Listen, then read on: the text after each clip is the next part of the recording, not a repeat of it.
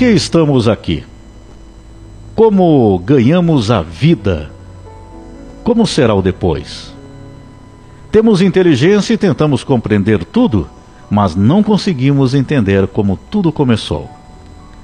Quantos questionamentos fazemos no decorrer da vida e tentamos explicar para nós mesmos por que nascemos? Por, por que temos? Por que temos que fazer as coisas corretamente? Por que coisas ruins acontecem? São questionamentos que nós fazemos. Você pode se questionar sobre muitas coisas, mas a nossa existência ela tem um propósito, tem uma importância. Nada acontece por acaso. Nossa vida não é em vão, por maior que sejam as decepções. E nós nascemos, crescemos, envelhecemos para aprender. E quanto mais nós seguimos os ensinamentos de Deus, melhor fica a nossa vida. O grande problema de cada um de nós é que até podemos ter a informação, ter o conhecimento de como agir, ou achamos que entendemos, porém não conseguimos colocar em prática por sermos falhos. E é exatamente por isso que passamos muitas vezes por dificuldades, sofremos até injustiças, nos decepcionamos com pessoas e com momentos em nossas vidas. Mas tudo está nos dando um aprendizado, seja qual for, um conhecimento para colocarmos em prática. E às vezes não colocamos. Sabemos até, mas continuamos no mesmo erro. E assim continua o sofrimento, até que um dia a gente faça corretamente. Eu reforço, você tem informação, porém entendeu como deve ser? Ter informação não significa que você age com sabedoria. Quando sabemos que devemos ser humildes, como colocamos isso em prática? Nos apegamos aos bens materiais? Você abriria mão de algo que adquiriu para partilhar com outro? Você pratica a caridade sempre? Você reclama no seu trabalho? Entra em conversas e acaba falando dos outros também? Você compreende as falhas de um irmão?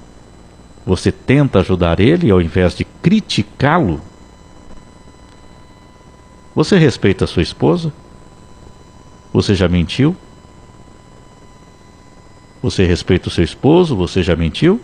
Você cobiça a mulher do próximo ou cobiça bens materiais? Ou faz as coisas dentro da tua vaidade e ego, almejando aparecer, chamar atenção, ter um chamado sucesso social na atualidade? Você é abusivo na família, no relacionamento com o cônjuge? Abusivo quando tem um cargo de chefia? Algumas perguntas para você hoje. Lembra dos dez mandamentos? Eu vou falar aqui os dez mandamentos e adaptá-lo um pouco ao nosso tempo atual. Vamos falar dos dez mandamentos aqui. Primeiro, adorar a Deus e amá-lo sobre todas as coisas. Ou seja, acreditar, buscar recursos nele e seguir o que ele nos ensinou. Isso é adorar a Deus e amá-lo sobre todas as coisas. É acreditar buscar Deus e seguir o que ele nos ensinou. Segundo, não invocar o santo nome de Deus em vão. Ou seja, respeite-o. Não duvides da existência dele e só busque-o por causas nobres para a tua vida. Quando você tem a certeza da existência de Deus e busca-o por causas nobres. Não vai fazer qualquer pedido dentro do teu ego e da tua vaidade. Aí você está pedindo a Deus em vão. Está invocando o santo nome de Deus em vão. Guardar domingos e festas de guarda, ou seja, reservar momentos para adorar a Deus, a meditar, a buscar em teu interior a paz e luz da vida. Através dele, e participar de tudo que leva o nome de Deus. compartilhando a busca por uma sociedade melhor nos preceitos de Deus.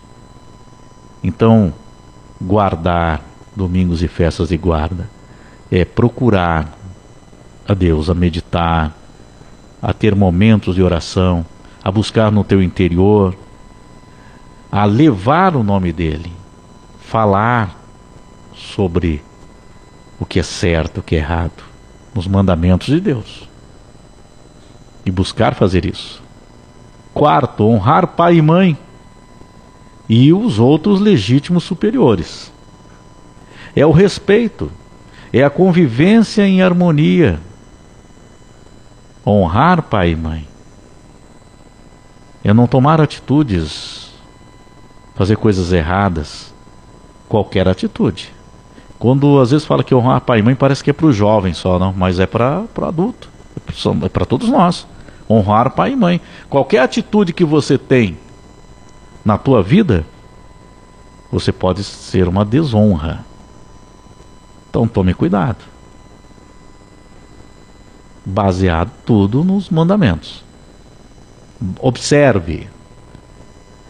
Quinto, não matar, nem causar outro dano no corpo ou na alma, a si mesmo ou ao próximo o dever de cuidar da vida do irmão e hoje podemos dizer cuidado para não matar o interior de alguém com teus atos e palavras. Ainda mais nos tempos de hoje, que estamos tão pressionados psicologicamente. Cuidado com seus atos, com, com quem está próximo de você, com as palavras.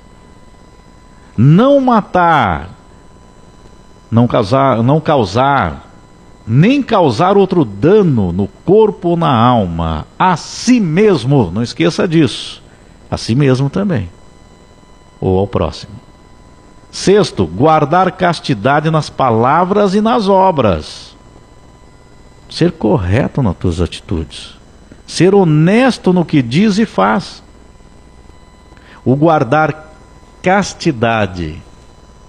Aí o respeito está em todos os sentidos. Não é só na questão sexual, se fala aqui. Aí tem nas palavras, nas suas obras, no seu dia a dia, nas suas atitudes. Ser correto, ser honesto no que diz e no que faz. Sete, não furtar, nem injustamente reter ou danificar os bens do próximo. Não tirar do próximo nada material Muita gente fala, eu não roubo, não roubo ninguém. Mas se aproveita de situações. E também não tirar nada de forma que destrua o interior de alguém. Não furte com mentiras e paz de alguém. Não furte com mentiras a paz de alguém. Então, não furtar. Não é somente o ato do roubar algum objeto não. Percebe como dá para a gente aprofundar mais? Porque tem tantas coisas, você olha, puxa, mas são dez mandamentos só. Mas os dez mandamentos, se você aprofundá-los, você vai observar para tudo na vida. Então tá aí. Não furtar. Não tirar do próximo nada material ou se aproveitar de situações. Pode ser que você não tenha roubado nada, não furtou nada material de alguém. Aí vamos falar no termo popular. Mas já puxou o tapete de alguém no trabalho, falou mal de alguém, para sacramentar a situação ruim que o outro já estava passando. Você pode tirar a paz de alguém. Isso é furtar. 8. Não levantar falsos testemunhos. Não minta, não distorça, não se utilize de meios para se beneficiar de forma ilícita. Isso vale para o trabalho, para as relações, para a família, para o casamento. Enfim, deve agir corretamente sempre. Não levantar falsos testemunhos. Nono, guardar castidade nos pensamentos e nos desejos.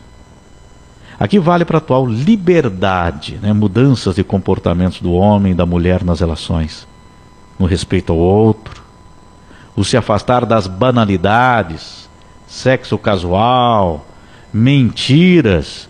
E a mentira, não importa o tamanho da mentira, ela pode ser enorme quanto pode ser muito pequena, mas ela não deixa de ser mentira. Os desejos, traições. Tem gente que acha que o, o trair é só o ato mesmo da traição, e não é assim. A traição já vem desde o pensamento, de pequenos atos, de um olhar às vezes, de uma palavra, de algo intencional, que você sabe que você desrespeitou o outro. E além disso, tudo nas relações também castidade nos teus desejos do que você quer, também materialmente, do luxo e da ganância. Décimo, não cobiçar as coisas alheias, a inveja, ciúmes, tanto material como até de pessoas, não permita pensamentos e muito menos atos desse tipo. Não cobiçar as coisas alheias. Vocês percebem o quanto falhamos e sofremos pelos nossos próprios atos? Nascemos para seguir os ensinamentos de Deus e evoluirmos. E vou repetir aqui.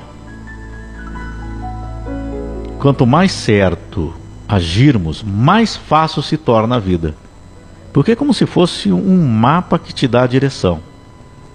Mais fácil, mais rápido, mais tranquilo que te dá segurança que você vai chegar lá. Porém, pela falta da nossa sabedoria, apesar do conhecimento que temos, nós não seguimos o mapa. Nós vamos nos desviando pelo caminho, ficando mais difícil, levando mais tempo, vamos nos perdendo pelo caminho, gerando sofrimento para nós mesmos, e aí encontramos pedras, encontramos obstáculos, até que voltemos ao caminho certo. E assim vamos indo, saindo do caminho, voltando para a estrada. Daqui a pouco sai do caminho de novo. Aí se perde, fica um tempo perdido. Aí sofre. Aí acha a estrada de novo. Nascemos então para seguir os caminhos que Deus nos ensinou. Vamos então seguir aos seus princípios. Procure ser sábio a partir de agora. Se precisar, mude seus atos, mude a maneira de pensar. Procure ser uma pessoa melhor. É claro que acaba sendo para os outros você sendo melhor. Porém, é por você. Quanto mais tempo permanecemos na estrada correta, melhor a vida. Até chegar lá no final da estrada. Missão cumprida.